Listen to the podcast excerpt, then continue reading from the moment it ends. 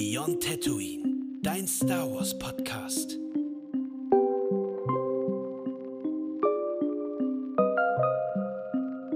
Herzlich willkommen zurück Hallo. zum Podcast.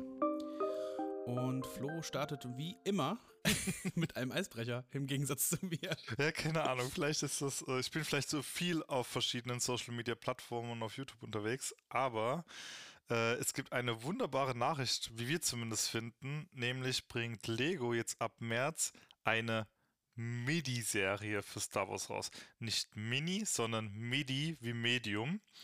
Und wer es kennt, das werden Raumschiffe sein im größten Format wie, die, ähm, wie der Superstar, wie der Supersternzerstörer von Darth Vader. Und da haben wir bisher drei Schiffe, die bekannt sind, auf die wir uns auch alle freuen. Also wir haben einen Millennium Falcon, wir haben die Tante 4 und wir haben die Invisible Hand. Äh, für diejenigen, die es nicht wissen, das ist das Raumschiff von General Grievous. Das sieht man auch in Episode 3 relativ kurz. Das ist das, was abstürzt. Ähm, Genau. genau, ja. Äh, deswegen, und Es ist ein sehr gutes Schiff, es stürzt ab. ja, also die meisten haben ja, also diejenigen, die halt nicht die Clone Wars Serie äh, akribisch geguckt haben und auch äh, Ja. eine der Folgen, die relativ früh.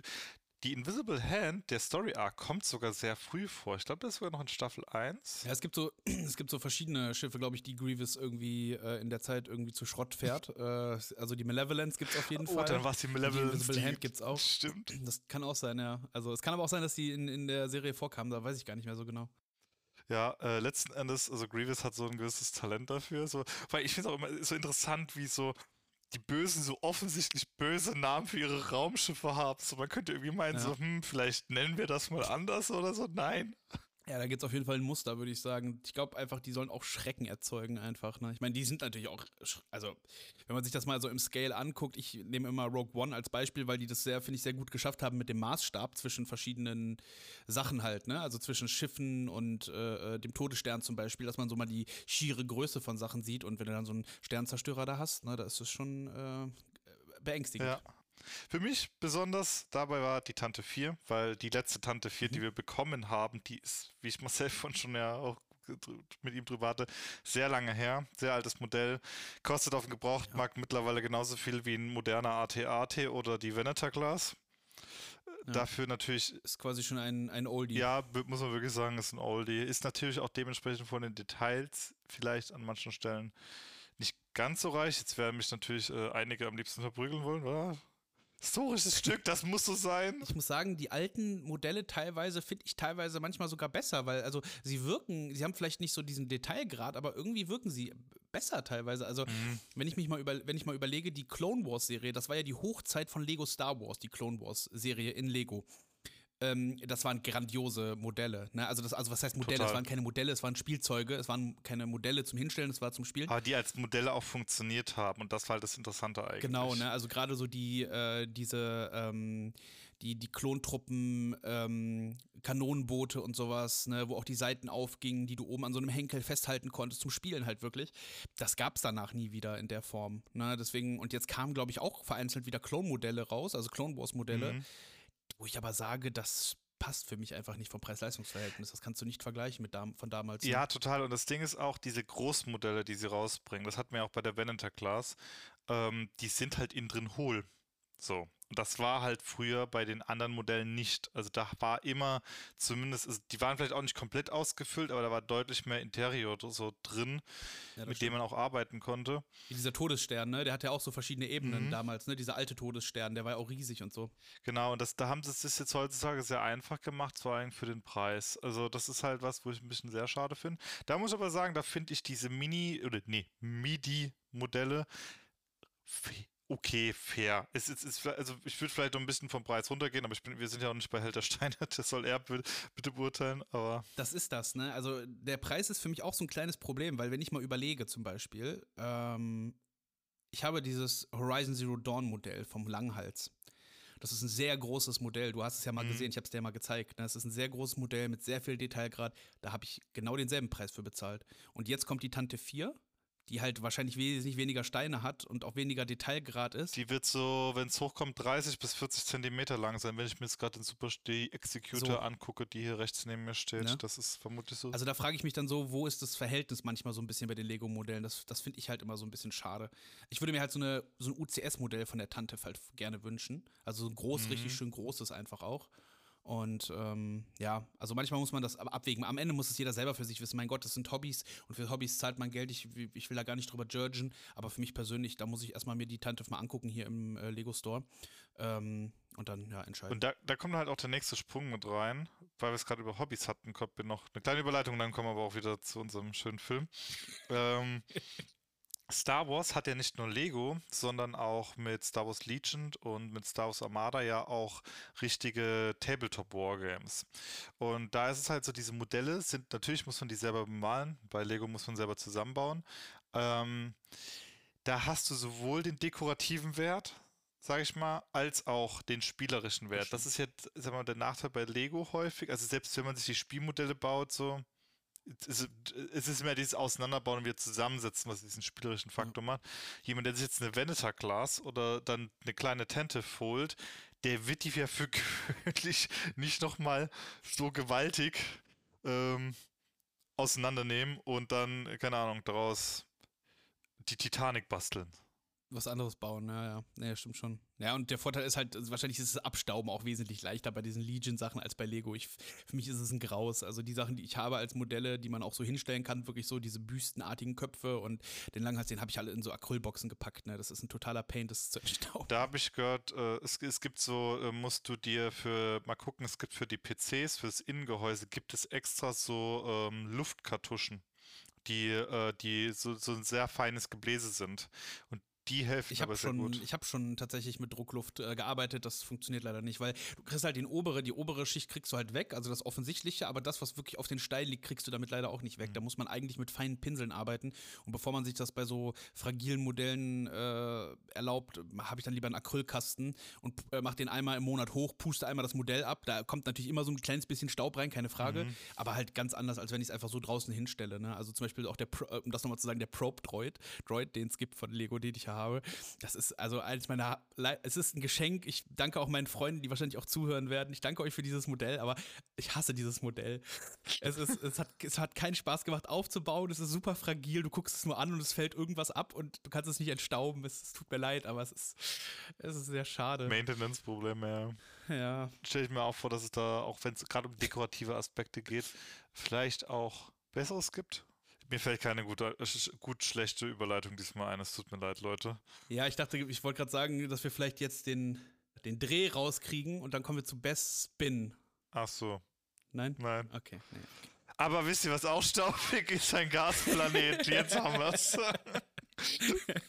Und was fällt uns Ja. bei Gasplaneten im Star Wars-Universum ein? Richtig, Bespin. Was für ein Zufall. Richtig, sehr gut. Gute Überleitung, grandios. Ja, wir waren letzte Mal waren wir, ne, wir haben Luke ist auf äh, Dagobah ist da am Trainieren und wir können jetzt auch noch was sagen, offiziell tatsächlich, ne, was ja jetzt auch in der Zeit rausgekommen Stimmt, ist äh, stimmt. während der Folgen. Äh, es ist jetzt kanonisch tatsächlich, wie lange Luke auf ähm, ja auf auf Dagobah äh, da trainiert. Auf Dagobah, danke, auf Dagobah äh, trainiert, ne? Drei Wochen. Drei Wochen. Also mehr ist es nicht. Das wird nochmal interessant, glaube ich, wenn wir die Sequels besprechen, also was so die Zeitspannen angeht und wo wir das Thema auch, ja, ich sag mal, zwischen ähm, das Machtthema und wie, wie stark ist jemand in der Macht und wie viel Training und so, äh, das werden wir alles irgendwann nochmal im Detail besprechen. Aber das haben wir jetzt auf jeden Fall offiziell, ja. Und Luke ist auf Dagobah und äh, wir äh, befinden uns jetzt im Falken Richtung Bespin. Mit Obi-Wan zusammen insgesamt dann quasi drei Wochen und ein bis zwei Tage Training hatte. Pack mal vielleicht noch einen Meditationstag oder sowas drauf, weil er hat ja Bücher von Obi-Wan ja durchaus mitbekommen. Das ist, ja. ist die Frage, also- hat er das wirklich? Ich weiß nicht. Also wir sehen die zwar in den Sequels, aber Das muss ich nachgucken. Ich glaube, es gibt kanonisch ein Buch, in dem das auch beschrieben wird, weil Obi-Wan ja auch selber so ein Tagebuch verfasst hat, was auch Luke in die Finger bekommt. Aber da bin ich mir gerade unsicher. Das muss ich selber nochmal nachrecherchieren. Kann, ja, ich meine auch, da gab es irgendwie so einen Comic, wo der nochmal in der Hütte war bei, bei, bei Mhm. äh, Obi-Wan und da irgendwie Sachen unten gefunden hat im Keller. Ne? Der hat ja so ein geheim, also nicht geheim, aber so ein Keller unter der, unter der Hütte irgendwie. Ich habe mal so, ein, äh, so, ein, so eine Mhm. Splittergrafik gesehen davon in so einem Buch. Ähm, ja, also er hat auf jeden Fall äh, später die Bücher, das, das auf jeden Fall. Also man muss es jetzt nicht auf nicht drei so. Wochen festnageln, so. Also so sagen wir mal mit Online-Seminar von LinkedIn noch draufgerechnet vielleicht an der Stelle. Ja. Ähm, ja, hier, äh, machen Sie Ihr Zertifikat und werden Sie auch morgen Jedi-Meister. ja. Ja, also da haben wir es auf jeden Fall jetzt offiziell, aber es war ja tatsächlich auch unsere Schätzung tatsächlich, ne, aus verschiedenen Quellen und so, dass es halt der Rahmen ist irgendwie. Es, es ist nur sehr spannend zu wissen. Also es ist auf der einen Seite spricht ich will da nur mal kurz auch nochmal einen positiven. Einklang mit reinbringen.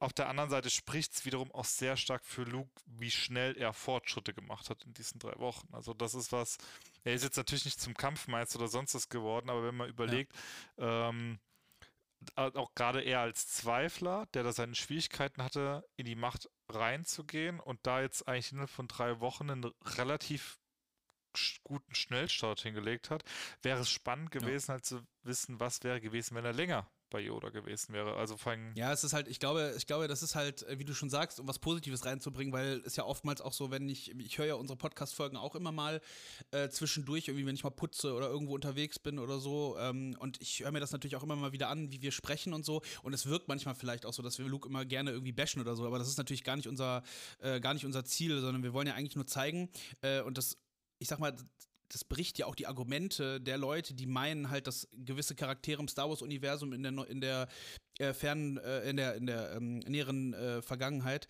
äh, wie Ray, dass das so Mary Sues sind, also Charaktere, die einfach sehr schlecht geschrieben sind. Und ich finde, dieses Argument, dass das eben nicht, also bei Luke hängt es eben auch nicht am Training, dass er diesen krassen Fortschritt macht. Das hat nichts per se mit dem körperlichen Training zu Ja. tun. Aber wie gesagt, da werden wir irgendwann nochmal äh, expliziter drauf zurückkommen. Und das, ich finde, das, das ist halt, das ist das Positive, ähm, dass Luke ja eigentlich auch der Beweis ist dafür, dass wenig Training äh, gar nicht so, äh, oder ich sag mal, dass, dass man gar nicht so viel Training wirklich faktisch braucht, sondern dass eigentlich um ganz andere Sachen geht, um Verbindung mit der Macht zu stehen und stark zu werden in der Macht. ja, und vielleicht auch mal zwei Faktoren mit reinzunehmen. Einmal außerweltlich. In den Filmen haben wir immer den Hauptcharakter vor der Nase und wir werden, also das ist einfach irgendwo auch dem Medium-Film vielleicht auch ein Stück weit geschuldet, dass Hauptcharaktere grundsätzlich sehr Glück haben, wenn es um gewisse Dinge geht. Und auf der anderen Seite, das ist jetzt in Universe gesprochen, wir haben in allen drei Trilogien haben wir in irgendeiner Form die auserwählte Figur, also, also auch in irgendeinem Stück weit von der Macht auserwählte Figur vor die Nase gesetzt. Also Anakin ist ein Sonderfall, Luke ist ein Sonderfall und Rey ist ein Sonderfall. Das ist nicht vergleichbar mit einem Obi-Wan beispielsweise, der da äh, jahrzehntelang trainieren durfte, um auch nur ansatzweise das Potenzial, also muss man überlegen, Anakin überholt in gewissen Punkten Obi-Wan. So, das ist, Ja klar, also Anakin ist der aus der Skywalker-Lineage, aus der Linie, Ray und Luke und Anakin, ähm, da hat Anakin definitiv die meiste Ausbildung von allen. Ne? Also der hat wirklich ein richtiges Training durchlaufen und sowas, hat aber auch keine Jedi-Trails durchgemacht, also die Endprüfungen. Ja. Er wurde zum Ritter durch die Klonkriege. Ne, das heißt, ähm, Anakin ist quasi der Erste, der wirklich auch bricht mit dieser Linie von klassischen Jedis eigentlich. Also wie die Ausbildung. Also beziehungsweise Obi-Wan bricht schon damit, weil selbst Obi-Wan hat die Trails nicht gemacht. Also Obi-Wan wurde auch zum äh, Jedi-Ritter geschlagen, weil er den Sith besiegt hat, den ersten nach, nach über 100 Jahren. ja, das war quasi, wurde als sein Trial anerkannt. Das muss man auch Ja. dazu sagen. Also, Und das hat im Endeffekt äh, Obi-Wan auch weitergegeben. Als, äh, also nicht als Person Obi-Wan, sondern als der Jedi oder die Jedi, die sie waren zu der Zeit, hat er das auch an Anakin weitergegeben, wo wir wieder bei diesem Thema sind, der, Schül äh, der Meister gibt immer was von, an seinen Schüler halt auch weiter von sich. Und so ist es halt auch immer wieder gelaufen. Und Ray durchbricht es ja auch irgendwo wieder so ein bisschen. Ja. Ja, also ist ganz spannend auf jeden Fall, das Thema. Aber lass uns zu Bespin Genau, kommen. genau, genau. Aber äh, es war bloß mal, glaube ich, wichtig an der Stelle, das auch einfach nochmal drüber zu sprechen. Also, dass wir auch einfach uns be immer bewusst sein müssen, wenn wir uns die Star Wars-Filme vor allen Dingen angucken, dass wir da in erster Linie immer den besonderen Charakter halt auch letzten Endes haben, die auserwählte Figur.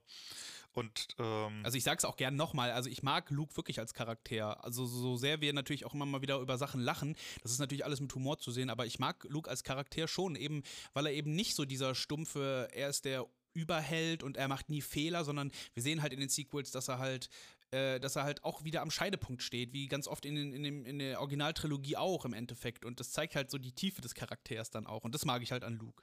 Genau, aber äh, widmen wir uns vielleicht mal Charakteren, die mehr oder weniger nicht ganz so äh, in der Macht drin sind, wer weiß. Ähm, äh, Ja, äh, wir haben noch ein paar andere Figuren, die unterwegs sind. Äh, beziehungsweise wir hatten ja drüber gesprochen, dass ja Lea und Han sich drüber streiten, ob jetzt Lando nun ein System oder eine Person ist. Wir werden es diesmal auflösen. Ja. Ähm, ob er ein guter Freund ist auch. Aber ja, äh, ohne Umschweife können wir eigentlich dazu kommen. Landen dort und werden eigentlich sehr umschwänglich von Lando begrüßt, was mit den neueren Serien und Filmen umso überraschender ist, dass Lando Han so dermaßen freundlich begrüßt. Äh, Flo meint das, glaube ich, ironisch, ne? Also, nee, ich meine das äh, ernst, also wenn man überlegt, also die, die hatten immer so eine kollegiale Rivalität so ein bisschen.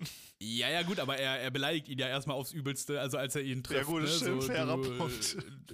Ne, also er, er, er, spielt, er macht natürlich nur Spaß. Also Lando macht natürlich nur Spaß, beleidigt Hahn so quasi. Also, ne, äh, und, und Han ist sich auch gar keiner Schuld bewusst. Er guckt sich, er, er macht dann so dieses Gesicht so, was ich? Was habe ich denn getan? Irgendwie. Und dann halt im, im Zuge halt, wenn man die Solo oder den Solo-Film gesehen hat, dann weiß man auch, was die für ein Verhältnis eigentlich miteinander haben und woher das auch kommt vielleicht. Ein schöner Film, wie ich finde. Ja, voll. Also super underrated, hat Disney leider sehr, sehr schlecht gemacht. Also Promotion ist sehr, sehr schlecht gelaufen, muss man ganz klar sagen.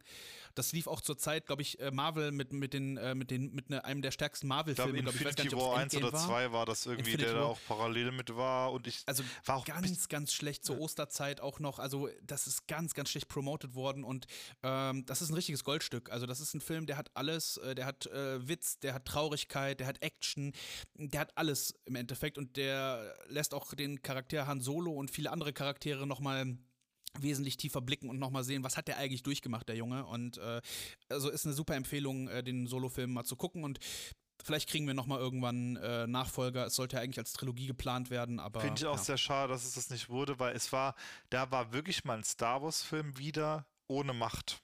Also, oder was, ohne Macht, aber ohne Laserschwert äh, schwingende Zauberer, die durchs Weltall ziehen. Ja. Rogue One, weiß ich, ist, ist ja genauso in der gleichen Sparte drin, aber davon haben wir halt leider noch in meinen Augen zu wenige Filme und da erfüllt er eigentlich einen unglaublich schönen Zweck. Endor reiht sich jetzt noch ein, natürlich. Ne? Als Serie, Endor ja, und, äh, definitiv. Ja. Genau. Ähm, genau, aber wir haben letzten Endes, äh, wir, wir, lernen eine neue Figur kennen, die wir bis dahin auch noch gar nicht kannten. Und die, äh, muss sagen, die, die war für mich eine sehr lange Zeit unscheinbar, aber die ist so mit der Zeit auch immer mehr mir ans Herz gewachsen, weil Lando doch, also auch als, ich weiß nicht wie, aber er wirkt als Charakter dann doch sehr viel vielschichtiger. Das, was wir dann in Episode 5 und 6 halt auch so von ihm mitbekommen. Ja, also ich, äh, das ist spannend, weil jetzt sind wir, glaube ich, das erste Mal äh, mal unterschiedlicher Meinung tatsächlich so ein bisschen. Also es ist so, Lando, also ich mag Lando als Charakter schon ich fand, äh, es soll ja auch eine Lando-Serie kommen. Also, das ist quasi der, der den jungen äh, Lando gespielt hat. Äh, der auch Musik macht, Childish Gambino, ne? So nennt man, äh, so, so ist der Künstler. Oder Community College, daher, genau. also Multitalent. Genau, Multitalent. Hat er auch super gespielt da. Ich fand aber Lando auf Basis der Originaltrilogie halt nie so spannend, als dass ich jetzt sagen würde, der hat eine Serie verdient, in meinen Augen, der Charakter. Das, da gebe ich dir recht. Aber ähm, ich weiß auch, dass in, gerade in den Comics, in vielen Issues, Lando und Luke tatsächlich auf, auf Missionen gehen, also auf Abenteuer gehen quasi. Äh, und das hören wir dann ja auch, wie du schon gerade gesagt hast, in, den Se in der Sequel-Trilogie, dass er mit Luke unterwegs war, eigentlich, um den ersten Jedi-Tempel äh, zu, zu finden. Also Lando, also, also total random erstmal, weil der ja eigentlich gar nicht so in Erscheinung tritt äh, in, in der Originaltrilogie. Und von daher, ich bin da jetzt wesentlich offener nochmal zu dem Charakter, muss ich sagen. Aber so auf Basis der Originaltrilogie ja, cooler Typ, aber jetzt auch mehr Tiefe hat er dann eigentlich dann doch auch nicht in der Originaltrilogie. Ich mochte halt sein Auftritt dann in Episode 6, muss ich sagen. Das war für mich dann nochmal so auch so ein ja. Mini-Redemption-Arc irgendwie. Und das hatte dann irgendwie so, ich weiß nicht warum, aber das, das, das fand ich, hat den Charakter für mich greifbar gemacht. Es ist nachvollziehbar, warum er das vielleicht macht. Ne? Es ist nachvollziehbar, was er am Ende, äh, am, am Richtung Ende des Films macht.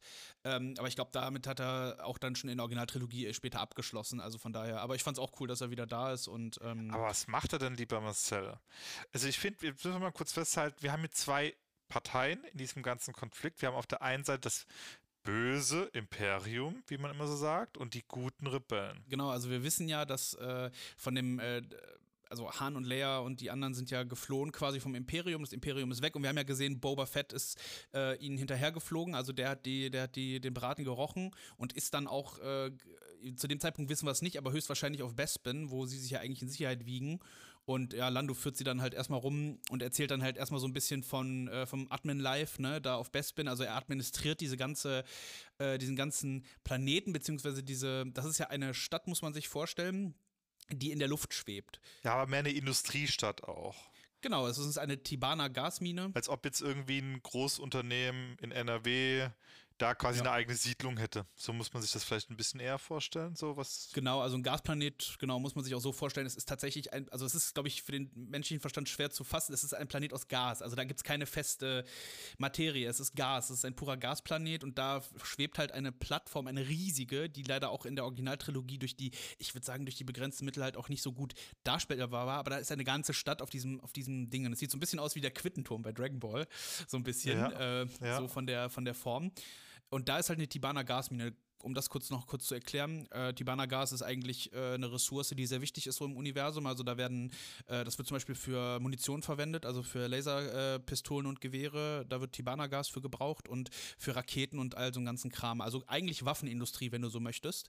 Ähm, und er ist halt der Administrator Lando, ne, von dieser, von dieser Plattform, von dieser Tibana Gasmine, die ja, glaube ich, gewonnen hat oder so auch, ne? Ich Ja, glaub, irgendwie, das war auch mehr über ein Glücksspiel oder irgendwie, irgendwie ein Deal war das auch wieder. Das ist halt das Interessante. Han und Lando sind mehr, sind klassische Glücksritter irgendwie so. Ja, voll. Die haben noch nie Geld verdient. Die haben einfach, also im klassischen Sinne, die haben einfach immer irgendwelche Sachen gewonnen. Schiffe, äh, Gasminen. Wobei, glaube ich, auch Also, gewonnen ein sehr dehnbarer Begriff sein kann bei den beiden. Ja. Nicht legal, äh, vielleicht nicht ganz fair gewonnen immer, aber. Ja. Ja. Aber nichtsdestotrotz, du hattest vorhin was Interessantes äh, gesagt, äh, mit dass Boba Fett einen Braten gerochen hat. ähm, Ja. Das äh, böse Imperium lädt zum Verhandlungstisch ein.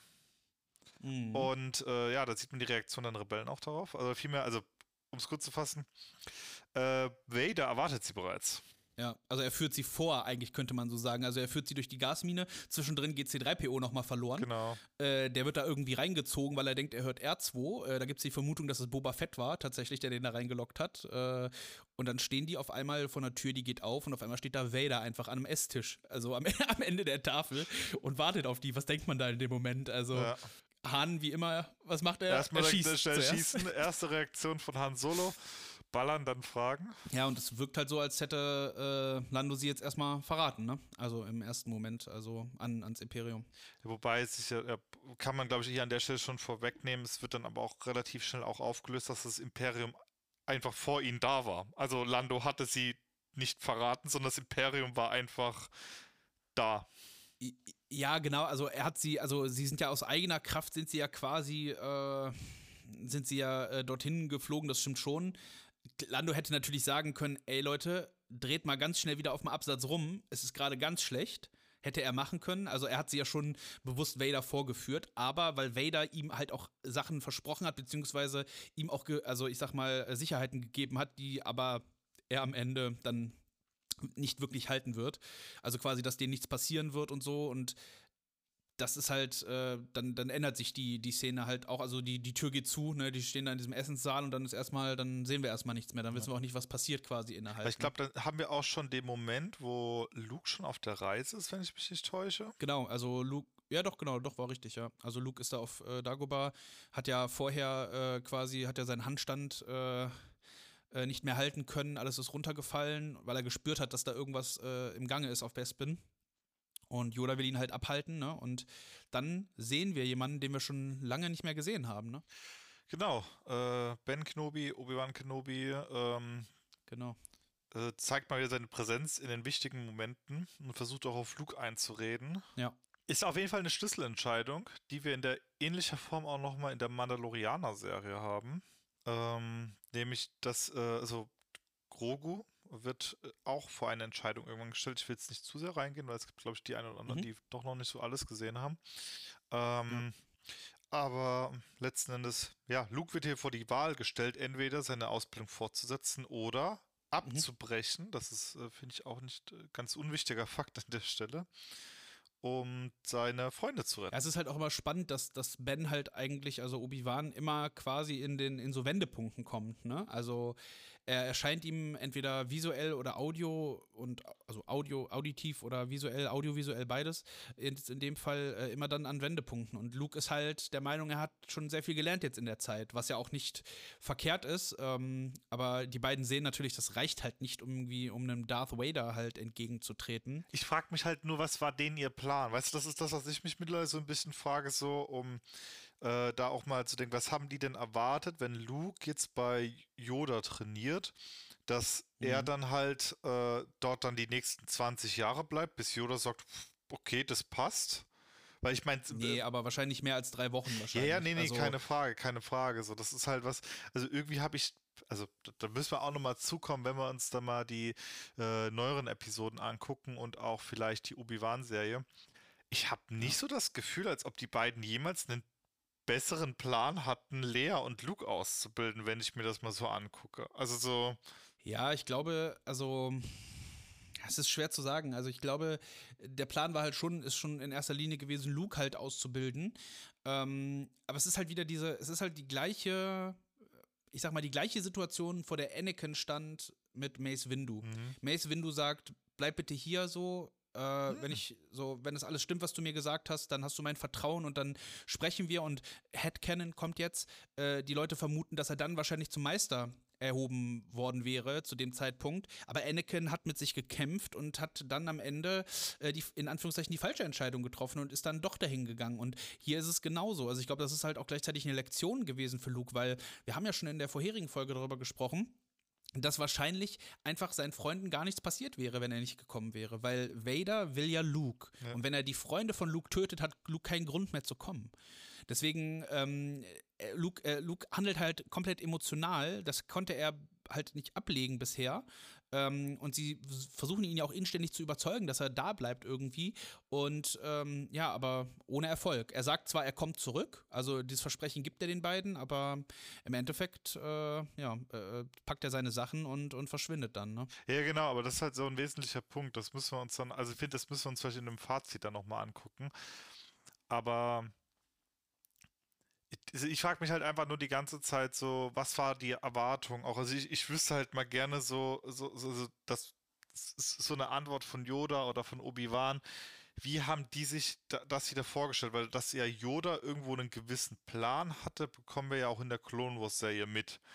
Also, dass das jetzt ja nicht komplett aus der Luft gegriffen ist, alles, was da jetzt abgeht. Und dass auch ein Yoda damit gerechnet hat, dass irgendwann ein neuer Padawan vor seiner Tür steht. Im Optimalfall natürlich mit einem lebenden Obi-Wan Kenobi nebendran ist jetzt halt nicht so gewesen, aber. Ja, ich, also ich denke mal, wir sehen es ja auch im letzten Film, dass Luke dann doch das schafft, was er schaffen möchte. Also es wäre vielleicht noch ein Jahr oder so, hätte er vielleicht noch bei Yoda bleiben müssen, vielleicht. Ne? Vielleicht hätte er ein, zwei Jahre bei Yoda bleiben müssen. Es wäre am Ende wahrscheinlich gesehen auf dieses diktatorische Regime wahrscheinlich auch nicht mehr drauf angekommen, auf diese zwei Jahre. Genau, also, weil Zeitdruck, also wenn, wenn man sich mal anguckt, der, der Todesstern ist ja jetzt ja gerade zerstört zu, diese, zu diesem Moment, der, der alte. Ähm, der neue befindet sich noch im Bau wir wissen auch, dass mehr Zeit zwischen Episode 5 und 6 vergeht als zwischen Episode 4 und 5. Ich frage mich halt aber nur, mal angenommen, Luke wäre geblieben. Äh, steile Hypothese, nur dieser emotionale Luke konnte einen Darth Raider redeemen. Also, ob das, also, ich, also, ob diese Entscheidung die eine Voraussetzung war, dass er überhaupt Vader wieder bekehren konnte. Weil jetzt steile Hypothese noch. Aber im letzten Teil, ne? Genau, also im letzten Teil dann. Natürlich, ne? Weil wenn er geblieben wäre, wäre er vielleicht von seinem Jedi-Training, sagen wir mal, in der sehr klassischen Art und Weise wie Yoda und Obi-Wan das auch, also auch von dem von dem Mindset auch im Kopf hatten, so also mit welchem Mindset dann auch Luke dann wieder in die Welt hinauszieht, um Jedi-Dinge ja. zu tun, ob er überhaupt noch so versöhnlich gewesen wäre oder ob er emotionsgelöst auf Konfrontationskurs mit einem Vader gegangen wäre. Weil es war ja genau auch diese emotionale Komponente, die ja auch ein Vader wieder dann zurück zur hellen Seite geführt hat. Ja, das ist ein, ist ein guter Punkt, ne? Also, das ist so ein, dieser What-If-Gedanke mhm. halt, ne? Also, den können wir gerne auch in der, ich sag mal, wenn wir die nächste Episode besprechen werden, äh, also den letzten Teil der Originaltrilogie, da können wir gerne nochmal darüber äh, diskutieren, weil da kommen wir ja auch in diese Situation, wo, äh, wo Luke dann halt, ähm, ja, äh, quasi wieder in einem Kampf ist und wo er vielleicht nochmal anders, äh, gleich, aber auch gleichzeitig anders reagiert. Ähm, und da kann man gerne mal drüber, äh, ja, philosophieren, ob das vielleicht einen Unterschied gemacht hätte. Ich, ist mir jetzt nur gerade so gekommen, kommen, also ja. Nee, ist ein guter Gedanke auf jeden Fall. Aber jetzt kommt noch was ganz Spannendes. Ähm, wir sehen, dass Luke halt abhaut, ne, von Bespin. Es wird etwas dunkel, ne, auf Dagobah, weil halt die Lichter vom X-Wing und so weg, ähm, wegziehen und äh, Obi-Wan und Yoda stehen da und äh, Ben hat ja irgendwie gesagt, so nach dem Motto, so dann ist halt, äh, ist halt die, ähm, sagt halt, er ist unsere letzte Hoffnung, ne? Also er sagt es auch nochmal. Also Luke ist, ist unsere letzte Hoffnung und Yoda sagt dann, es gibt noch eine. Und dann endet die Szene auch. Ja. Das heißt, äh, es gab nochmal einen Backup-Gedanken quasi. Also, was ist, wenn Luke jetzt. Also, sie gehen davon aus, dass. Also, sie halten es für realistisch, dass Luke dort sterben wird auf Bespin. Jo. Ist auch nicht Ja. ganz aus der Luft gegriffen. Ist nicht aus der Luft gegriffen. Er ist halt einfach noch nicht bereit, eigentlich. Und das werden wir später natürlich auch dann sehen, dass er nicht bereit ist. Ähm, und finde aber, finde aber spannend, dass zu dem Zeitpunkt ja der Gedanke bei George Lucas da war: hey, äh, da gibt es noch einen Skywalker. Ja. Da gibt es noch irgendeine Hoffnung. Wir wissen jetzt nicht, dass es ein Skywalker ist. Das kommt äh, später. Äh, später nochmal. Äh, aber wir wissen, es gibt noch eine andere Hoffnung. Ähm, und da frage ich mich dann halt, wie dann die Anfangsszene mit dem Küssen wieder zustande gekommen ist. Aber Ja. es. Vor allem, dass man das so nicht auch einfach hätte rausschneiden können, ich weiß nicht. Also, Ja, aber ganz ehrlich, es hätte ja auch einfach ein Küsschen auf die Wange gereicht. ja. Hätte ja, ja. auch gereicht. Aber gut, das ist wieder ein altes Thema. Ja, und dann endet die Szene auf Dagobah und dann sind wir wieder auf Bespin, ne? Genau, und ähm, da lernen wir Carbonit kennen. Ähm, Mhm. Interessantes Metall. Muss man aber nur dazu sagen, also ist eigentlich ein spannendes Ding, weil du das nutzen kannst, um ja, Lebewesen einzufrieren und sie. Also ich glaube, man kann sogar damit den Alterungsprozess dadurch durch dieses Einfrieren zum Stück weit auch aufhalten oder massiv verlangsamen. Also du kannst quasi jemanden theoretisch gesehen Carbonit packen, irgendwo in die Ecke schieben und dann 100 Jahre später wieder rausholen. Der ist dann irgendwie nur so ein paar Jahre gealtert, wenn es hochkommt. Hat aber den groß, also das, also das, das Problem ist mit Carbonit, warum man das nicht so gerne eigentlich nutzt, ist großes Vergiftungspotenzial bei den Personen, können eventuell bei Bewusstsein sein. Also so, stellt euch mal vor, eine Woche lang nur eingefroren zu sein in so einem Ding, was das mit der eigenen Psyche anstellen kann. Ja, das, das, das Spannende ist halt, ähm, dass äh, Vader natürlich weiß, dass das funktioniert. Und warum weiß er das? Er weiß es noch, als er noch General in den Klonkriegen war, nämlich als Anakin Skywalker, gab es nämlich eine Mission in der Zitadelle der Separatisten. Ja. Und dort äh, waren quasi Lebensscanner von den Separatisten installiert. Das heißt, äh, Schiffe, sie haben zwei, ähm, zwei B-Droiden da gehabt, äh, die sie da, die sie umprogrammiert haben, die sie da hingeflogen haben. Und sie haben sich in Carbonit einfrieren lassen tatsächlich, damit diese Scanner sie nicht entdecken. Und es hat auch funktioniert. Also das heißt, Vader ist sich schon äh, im Klaren, dass das funktioniert in Lore. Wir wissen es natürlich zu, der, zu dem Zeitpunkt, als der Film rausgekommen ist, da gab es Clone Wars natürlich noch nicht, aber ich fand diesen Bogen äh, spannend, den man da wieder zu Clone Wars geschlagen, also Clone Wars wieder zu der Originaltrilogie geschlagen hat, dass Anakin bzw. Vader im Endeffekt äh, weiß, dass das funktionieren kann, auf jeden Ja. Fall. Ne, und, und Han dann nicht stirbt. Und das ist ja wieder dieser Gedanke, er weiß, dass Han nicht stirbt und weil er will Han und Leia gar nicht töten. Bringt ihm ja bringt nichts. ihm nichts. Es bringt ihm nichts. Das ist, das ist äh, vor allem, da- das wissen wir zu dem Zeitpunkt auch nicht, aber Vader kriegt auch aktuell etwas Druck von weiter oben in dem Moment. Also nicht zuletzt, weil auch seine Jagd nach seinem Sohn so ein bisschen Ressourcen verschlingt. Ja, der Chef, der Chef ist sauer, Ja. der will Ergebnisse sehen. Oder dass er sich auf andere Sachen konzentriert, eins von beiden, aber. Papa Pelps ist sauer langsam. Ja, also in den, also in den Comics Ja. ist echt spannend. Also ich habe da mal immer wieder so in die Vader-Comics auch mal reingeblickt. Die haben eine sehr durchwachsene Beziehung, die beiden auf jeden Fall. Also das ist Ja. was, also wo, wo man auch teilweise merkt, Sidious ist so richtig genervt von Darth Vader. Also wirklich, der ist so, also er versucht auch eine Zeit lang ihn um, also umzubringen und schmeißt eine Menge auf ihn, aber dummerweise will Vader halt nicht in die Knie gehen.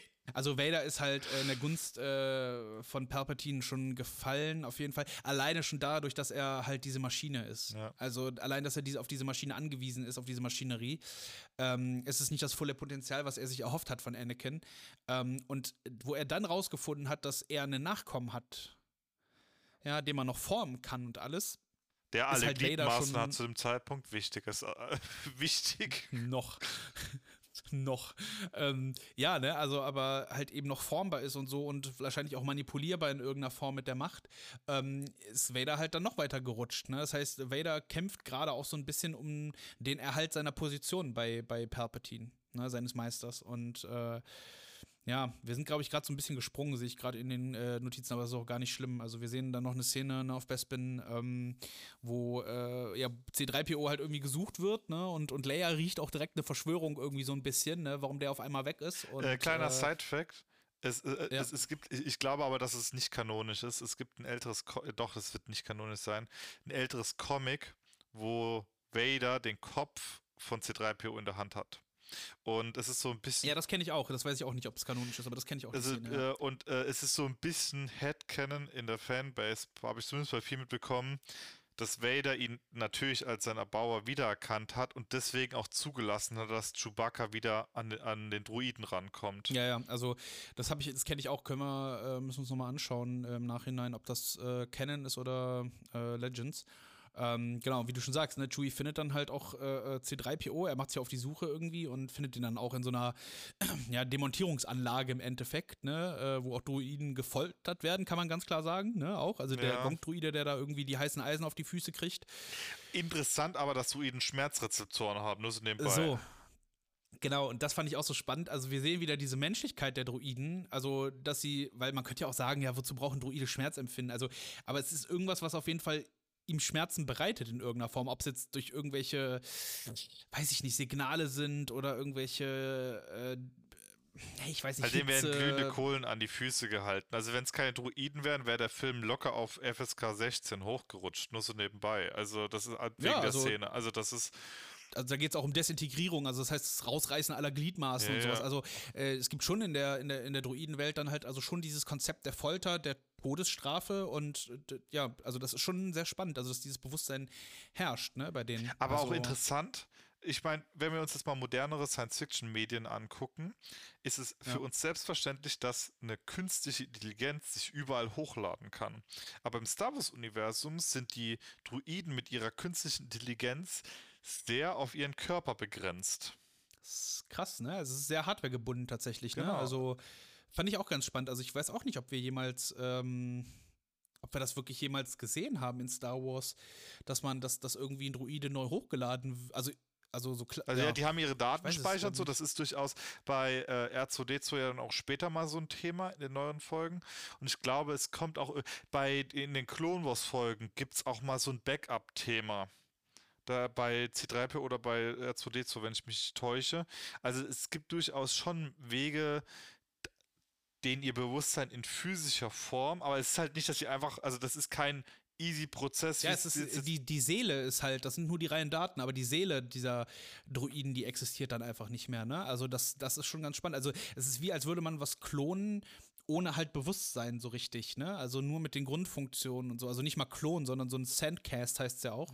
Ähm, also eigentlich nur eine Hülle im Endeffekt. Also, aber ja, das ist, äh, ist ganz spannend, äh, dass das nicht so einfach möglich ist offensichtlich. Philosophie des Vielleicht sehen wir es irgendwann nochmal. Ja, das wäre echt mal interessant da auch. Also da, da gibt es ja noch weniger Input fast so als zur Macht, muss man sagen. Das ist ja das, ähm, wurde auch sehr viel umschifft. Mein verstehe ich auch, würde auch eine Menge, weil wir merken es ja jetzt schon, was das für äh, Türen aufmacht, wenn man sich da tiefer mit reingibt. Also ich verstehe auch, warum George Lucas das vielleicht auch einfach zum Teil sehr einfach umschifft hat. Aber ja, wir sehen auf jeden Fall eine äh, Folter- und Zerlegungsstätte, wo ähm, letztendlich C3PO dann doch noch von Chewbacca gerettet wird. Der baut ihn da halt zusammen, ne? Und dann äh, holt Lando ja eigentlich Leia und Han ab und dann äh, treffen sie erst Vader. also kriegt noch einen Schlag ins Gesicht von Lea zwischendrin, das war ganz witzig. ähm, Ja, genau. Ja, und äh, genau, also äh, Fakt ist halt, sie wurden Vader vorgeführt. Äh, wir wissen dann erstmal nicht, was mit ihnen passiert. Und ja, dann kommt ja Luke auch äh, auf Bespin, also im Bespin-System an mit seinem, mit seinem äh, äh, Falken, wollte ich schon sagen, mit seinem X-Wing, ne? ja, und Vader ist begeistert so, ja, endlich geht's los. Ähm, Ja, voll. Wobei wir auch in der nächsten Folge merken werden, dass er jetzt nicht so der, ich weiß nicht, hi, ich bin, äh, bin dein Vater, so, also wir werden merken, dass Vader jetzt vielleicht auch ein bisschen etwas unbeholfen ist in der Situation. Ja, Vader ist ja auch der Einzige, der es weiß, ne, Ja. aktuell. Also Luke weiß es ja nicht und äh, wird es ja auch äh, erstmal noch nicht erfahren. Der größte Ähm. Spoiler des Star Wars Universum ever. Ja, das stimmt. So, äh, da werden wir wahrscheinlich dann, ich weiß gar nicht, ob wir vielleicht schon in der nächsten Folge dazu kommen oder ob es darauf die Folge wird. Das kann ich gar nicht gerade abschätzen, weil wir schweifen natürlich auch immer wieder ab, aber dafür liebt ihr uns hoffentlich auch. Also deswegen hört ihr den Podcast hoffentlich auch trotzdem. Äh, wir machen das nicht beabsichtigt. Ähm, wir, wir kommen dann immer von Höchstchen auf Stöckchen. ähm, ja, Einen schönen Tag euch noch. Achso, wir machen zu Ende, okay. Ja, oder? Das wird jetzt gesagt, oder? Ja, nee, ist alles gut. Also äh, auf jeden Fall. Ich, ich war mir nur gerade nicht sicher, aber dann würde ich sagen, bis zum nächsten Mal. Bis zum nächsten Mal. Ciao. Ciao.